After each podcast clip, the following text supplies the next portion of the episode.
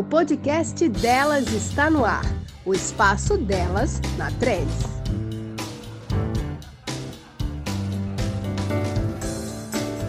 E começa agora o nosso passeio pelas histórias, os desafios e as dicas de mulheres notáveis da nossa sociedade. Sou Bia Diniz, jornalista na CE e hoje recebemos aqui a diretora executiva da Serrolim Engenharia, uma mulher de grande trajetória, ex-secretária municipal de Urbanismo e Meio Ambiente aqui de Fortaleza. Ela é graduada em Arquitetura e Urbanismo pela Universidade Federal aqui do Ceará especialista em gestão e finanças públicas com foco em estados e municípios, também pela UFC, além de mestre e doutora em arquitetura e urbanismo, agora pela Universidade Federal do Rio Grande do Norte. Ela é Águida Muniz.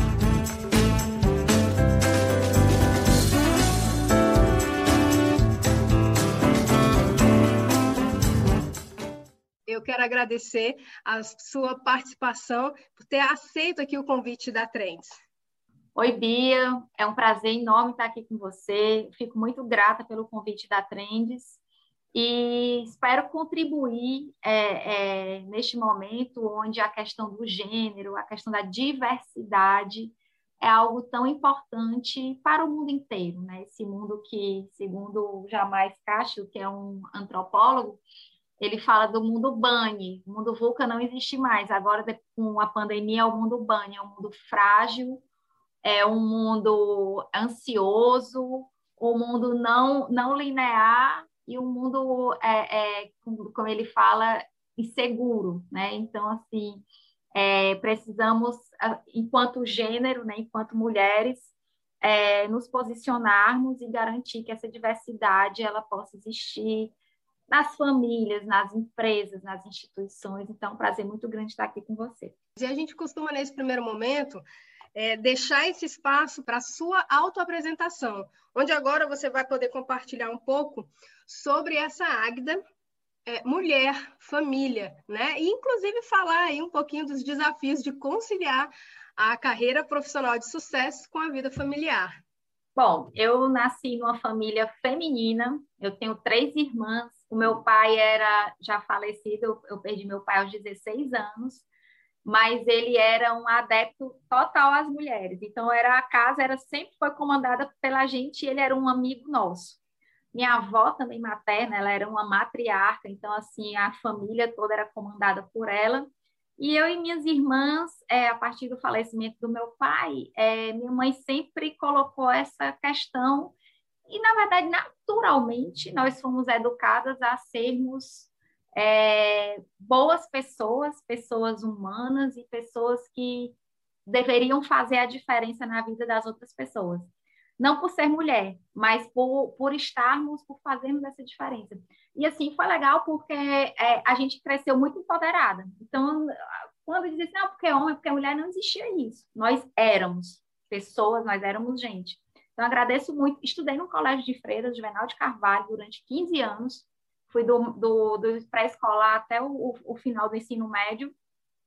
E as, as freiras também empoderavam muito a gente. Né? Era um colégio totalmente feminino. Enfim, eu tive muita sorte é, é, nessa, nessa minha trajetória inicial. Sim, me formei em arquitetura, mas eu digo que me formei em arquitetura, porque eu nunca trabalhei como arquiteto, sempre trabalhei com gestão, coordenando, é algo que eu gosto, né? Gestão de, gestão de, de projetos, gestão de. Enfim, fui para a administração pública enquanto secretária municipal de urbanismo e ambiente, trabalhando com gestão. Agora estou na Serrolim Engenharia, trabalhando com gestão. E há, há mais ou menos dois anos tenho enveredado aí pela governança corporativa, que é há um movimento hoje no mundo inteiro é, é, dentro da questão da governança corporativa, para além dos princípios de ESG, de favorecer a questão ambiental, social e de governança nas empresas, dentro disso é buscar a diversidade, seja de raça, seja de gênero, enfim, é, é fazer com que as empresas entendam que o negócio delas depende das pessoas e para isso elas têm que ser diversas. Então, assim, acredito muito nisso, né? Acredito muito que a gente tem que ser luz na, na vida das pessoas, incentivar as pessoas a serem melhores. É, e tento colocar isso, porque não é fácil, no, no, no, no dia a dia, né? Nos, nos, meus momentos de gestão. Enfim, é basicamente coisa, É, e outra coisa, o desafio de conciliar carreira e vida familiar.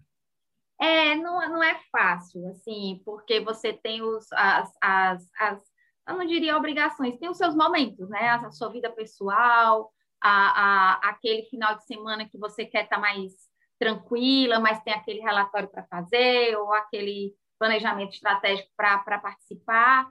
Mas eu acho que quando a gente é apaixonada pelo que faz, né, e, e também quando a gente tem essa segurança familiar, enfim, a gente acaba se desdobrando, é cansativo, não, não vou dizer que é fácil, mas nós somos mulheres.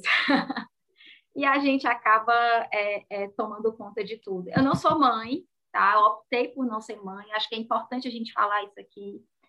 Foi uma opção desde pequena, desde criança. É, é, as, as minha, a minha mãe vai brincar de boneca, é, cuide aqui da sua filhinha. Eu não vou ser mãe, eu não quero ter filhos. E não, adoro crianças, sou madrinha de cinco, amo meus afilhados, é, tenho ótima relação com qualquer criança, mas eu realmente optei por não ser mãe, optei por, por uma carreira, não, me sinto muito satisfeita em relação a isso. E a minha vida pessoal também é muito boa. Então, assim, estou feliz. Que bom. É um longo caminho, né, entre a chegada desse jovem na universidade e um cargo executivo, né? E aí, conta pra gente a Águida, que chegou na, na universidade, aí essa trajetória para Águida, diretora né, de uma companhia tão grande como a Serrolim Engenharia dois fatores, na verdade, eles perpassam toda essa é uma linha, né? Essa, essa, esses momentos, que é a determinação, tá? Não foi fácil passar no vestibular de arquitetura, apesar de eu gostar e de querer, eu queria muito. Então, assim, não foi fácil, não foi fácil a vida de faculdade. É, eu tinha minha mãe, como eu, eu te falei, meu pai morreu quando eu tinha 16 anos e eu tinha que apoiar de uma certa forma minha mãe. Eu era o marido dela por o marido dela por alguns, alguns momentos mas tinham essas duas, esses dois fatores, eles percorreram desse momento até acho que o dia atual. Primeiro, a, a determinação. Eu acho que eu, eu tenho essa, isso em minha vida, assim, é, é, é, é, de mim, eu não sei nem o porquê, mas assim, eu acho que eu sou uma pessoa muito determinada, eu sou uma pessoa muito apaixonada. Então, quando eu quero aquilo ali, junto com a minha determinação, vamos para frente, vamos para cima. E eu e acho, não sabia disso. Aí é, é como tem a evolução. Mas a experiência na prefeitura de Fortaleza fez com que eu percebesse também que quando a gente trabalha com essa determinação, com essa paixão, e as pessoas vendo o resultado, o seu resultado, o resultado daquele trabalho, elas também se apaixonam com você. Então, acho que é, é, essa, esse trabalho em equipe, é, essa, essa, apaixonar os outros por aquilo que você, você, você busca fazer, também acho que percorreu isso, né? E a Serrolinha agora é um desafio com essa determinação, com essa paixão, a Serrolinha Engenharia é um desafio porque é uma empresa familiar, então, assim, é, é um novo momento para mim, né? A gente teve aí administrando 2 milhões e 700 mil habitantes na área do urbanismo e meio ambiente, uma grande, e aí a gente sempre agradece o prefeito Alberto Cláudio pela confiança, acho que foi um momento de descoberta minha enquanto gestor, enquanto profissional, enquanto pessoa também, porque a, a gestão pública para quem está apto e para quem quer vivenciar aquele momento é transformador na vida de qualquer pessoa. E era isso que eu ia, inclusive, é, é, te, te perguntar, né? Essa questão do público e do privado. Eu digo que todo mundo deveria passar pela administração pública, porque o você vira o e quem quer, né? Na verdade, assim, quem, quem quer focar nas pessoas é você saber que aquela pessoa que boa parte das pessoas não ganham, pagam o seu salário e não ganham, às vezes, um décimo do salário que você ganha enquanto secretário municipal. Então, todo dia, eu, a primeira coisa que eu pensava, isso tem que ser o melhor dia do meu trabalho lá, porque eu estou trabalhando para 2 milhões e 700 mil e tem gente ali que não ganha um décimo. Aliás, tem gente ali que passa fome e que está pagando meu salário. Então, assim, e a gente conscientizava as pessoas que, que estavam ali com a gente dessa forma. Então, você passa a, a ter menos vaidade, pessoal, você passa a pensar duas vezes em comprar determinado bem, porque aquilo ali não vai ser muito importante, porque você pensa naquela pessoa que você está trabalhando para ela, então naquela você visita comunidades você, você nem imagina que existem. Então, é transformador e você começa a pensar muito nas pessoas, você começa a fazer com que o seu, o seu o seu direito, o, o, seu, o seu direito e, e, e, não, não a sua vida não invada a vida do outro, principalmente você preste atenção na vida do outro para que você possa ser melhor para ele. Então esse foi o meu grande aprendizado na gestão pública. Trabalhar para as pessoas, com foco nas pessoas, não, por exemplo, eu dizia assim, uma licença emitida não é um documento que foi assinado é a realização do sonho de uma pessoa que quer empreender, que quer trabalhar, que quer empregar três ou quatro ou cinco pessoas que estão precisando de emprego.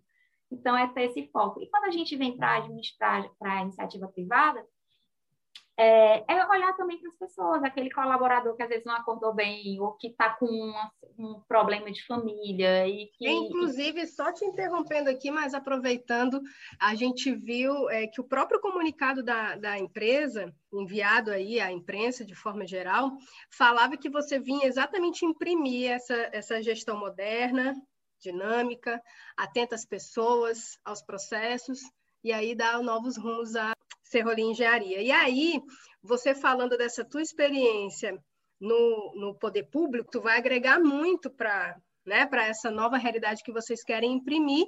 E aí eu já aproveito até para perguntar o que, que vocês de fato já têm conseguido fazer.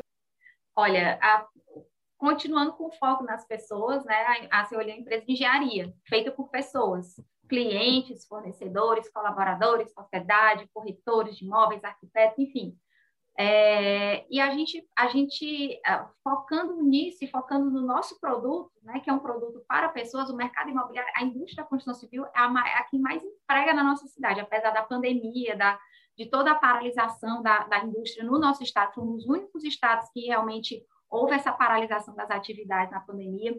A Serrolim Engenharia optou por paralisar também quando a, no, no, no segundo lockdown, quando a construção civil não estava é, estava apta a, a, trabalhar como indústria. A Serrolim Engenharia optou por paralisar em respeito aos, aos, aos, seus funcionários, mas a pandemia trouxe esse foco nas pessoas, na humanidade. Né? Vários antropólogos vêm, vêm, vêm trabalhando nisso. E como é que isso pode ser revertido para o mercado imobiliário? De várias formas.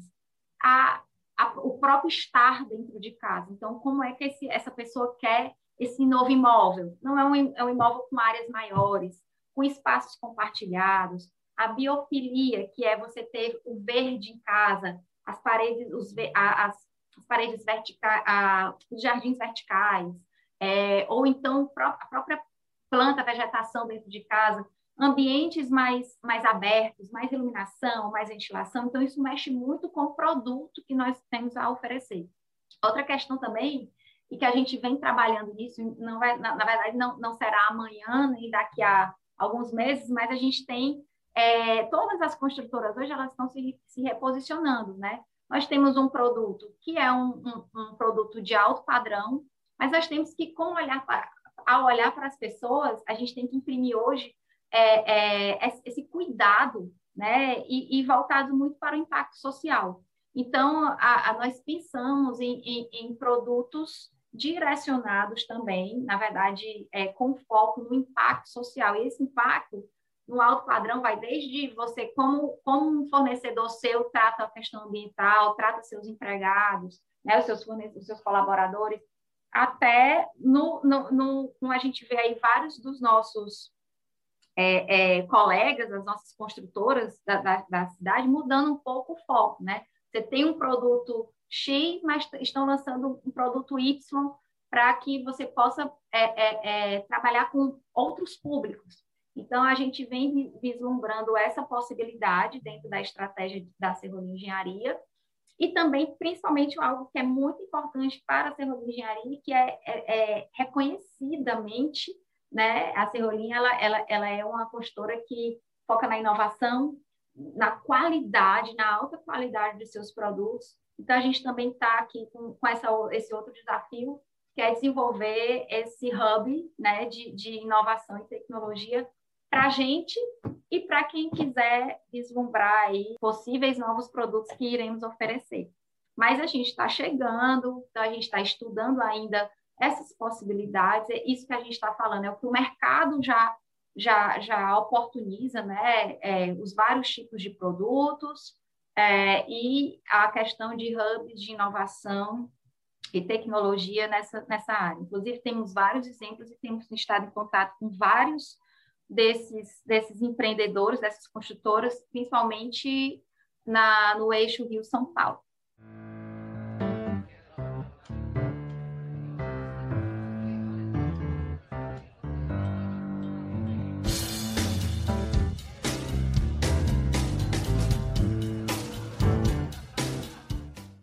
É que você vê aí a, a nova tendência, né, dentro do seu mercado, as novas tendências? Você falou aí de apartamentos maiores, né, da questão do, do jardim vertical. Como é que você está vendo esse mercado? Né?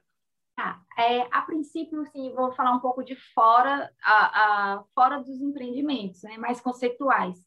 É, a questão do, das tipologias. Hoje, não só mais o prédio de apartamentos, mas a gente vê também uma demanda muito grande por casas em condomínios, residências horizontais e a segunda residência. Muita gente com a pós-pandemia está morando aí no seu no seu beach, no, no, seu apartamento de praia, né? Isso é, é algo muito muito patente com relação a, a, ao, ao, mercado. O segundo ponto é a questão das, das das atividades, né? A questão do morar ficou muito importante. Antes assim eu não tinha um quarto bom, eu não tinha um escritório, eu não tinha um, um, um o apartamento a casa, os compartimentos, eles, eles hoje eles têm que ser mais trabalhados para a pessoa ficar em mais em casa, né? Assim, poder escolher se vai para o escritório, se vai se vai trabalhar em casa. Então é, é uma tendência, o morar se tornou muito relevante, né? É, e dentro do morar a, dessa relevância, é, você tem alguns pontos, como eu já falei, o home office, né, as, aquela sala com cozinha gourmet, a, a, as pessoas estão usando mais as suas varandas, mesmo que fechando com as cortinas de vidro, mas estão usando a varanda, buscando espaços maiores, mais livres, é, porque passaram a receber os amigos em casa, né? Ah, os espaços comuns, tipo você ter o cuidado com o pet no próprio apartamento, né? O pet care, ou além da, da, do espaço para o pet, né? É, é, fazer lá a diversão dele, a caminhada do dia a dia, enfim, mas tem a, a questão do, do pet care, deli, os deliveries, os lugares para guardar as, as, os e-commerces, ou até mesmo o iFood, se precisa de uma geladeira, então um delivery room é um lugar para guardar a, as encomendas que chegam. É, também os coworkings, né? Porque você às vezes quer receber uma pessoa de fora e a automação, as fechaduras digitais ou eu poder, sei lá, às vezes até ligar uma máquina de lavar roupa do celular porque eu estou chegando em casa. E tem uma tendência que está chegando aos pouquinhos em Fortaleza, mas que já é uma, uma realidade fora, principalmente fora do Brasil. São Paulo já já também uma tendência que já está ocorrendo bastante que é a gestão por aluguel. Né? Existe aí uma linha, eu estava conversando com uma amiga minha essa semana, ela estava falando que a Grey Line, a Grey Line é uma linha entre aquela pessoa de mais baixa renda que ainda tem o sonho da casa própria e, a, e a, ela fica entre, essa Grey Line fica entre essa linha e fica entre também o alto padrão, que compra apartamentos, até para investir tudo. Mas existe aí um, que é um novo público, é um público mais jovem, que não está muito preocupado em ter, ele está alugando, né? Então, eu vou, passo três meses aqui nesse imóvel, seis naquele outro, vou, vou morar, vou fazer uma experiência em Londres e lá eu alugo um outro. Isso faz com que haja gestão por aluguel e aluguel por assinatura, ou seja, você paga pelo cartão de crédito. Você já tem várias empresas fazendo isso no Brasil, é, e é uma tendência que está aos pouquinhos chegando em Fortaleza. Então, a gente vê isso como uma tendência Inclusive, aí voltando falando um pouquinho de urbanismo, enfim, é o, o, meu passado e eu acho bem interessante. Não tem como é, fugir, é, né? Não tem outra coisa. O mercado imobiliário é planejamento urbano. Você não pode colocar um, um empreendimento residencial ou comercial, quer que seja, sem olhar o contexto da cidade. É, é até é cruel e é fora de. Hoje você não consegue fazer isso porque nós temos um dever, o mercado imobiliário tem um dever para com a cidade. Mas é a questão de, de, das cidades nômades. Né? O Rio já se declarou uma cidade nômade, ou seja, você pode estar tá, é, prestando serviço para a empresa em Singapura e estar tá lá na, na, praia no Rio. Então, o Rio de Janeiro ele, ele, ele já, já, já entrou para esse rol de cidades nômades. É você, você estar em algum lugar, mas trabalhar em outro. Né? Você passar três meses numa cidade e estar tá trabalhando diretamente, sei lá, na Índia. Então, assim, você hoje tem esse, essa, esse rótulo em algumas cidades. É um novo, é um novo momento aí, nesse, já tiveram as cidades criativas, né? as cidades sustentáveis agora, cidades inteligentes, e agora são as cidades nômades. É uma outra, é uma outra designação para essas cidades atuais. Enfim, acho que tem muitas tendências, mas aí a gente está realmente passando, também vi uma vez uma palestra, a gente não está passando por uma mudança, nós não, nós estamos numa era de mudança, nós estamos numa mudança de era, então por isso que a gente fica confuso, a gente fica né, e a gente, enquanto mercado imobiliário, tem que estar muito atento a esse novo cliente, né, com novos produtos, principalmente que façam é, que ele tenha uma melhor qualidade de vida. Né? Redução de deslocamentos, hoje você não quer mais estar dentro de um ônibus lotado, você quer estar perto de casa. É, a, a, a Anne Hidalgo, prefeita de Paris, ela foi reeleita em junho de 2020 com uma proposta da Paris de 15 minutos, ou seja, tudo a pessoa estaria a 15 minutos do que ela queria fazer. Morar, trabalhar. Eu digo que a pandemia reduziu esses 15 minutos para zero, porque você estava em casa e estava trabalhando, e estava, de uma certa forma, tendo que se divertir em casa, convivendo com, as suas, com, seus, com os seus, né, com a sua família, e a sua comida chegava via delivery, você não precisava sair de casa. E, eu, e para completar, para complementar mais um, um, momento assim, um pouco distante, eu já estou divagando bastante, mas a Embraer, ela está com várias startups aí é, para que daqui a cinco anos os, os drones, né, os, os, veículos possam ser é, é, auto, eles nem falam, são, são veículos, ah, são drones que podem levar pessoas e que eles, eles, a pessoa não precisa dirigir, esqueci a palavra agora, mas enfim, são autônomos, pronto, veículos autônomos. E a gente pode, no futuro, aí também receber a nossa alimentação dessa forma. Inclusive, já tem projetos aqui em Fortaleza não da Serra Engenharia, mas que a gente conhece, é que é, já estão pensando nesse, nesse novo formato, né? já estão, na verdade, sendo implementados nesse novo formato.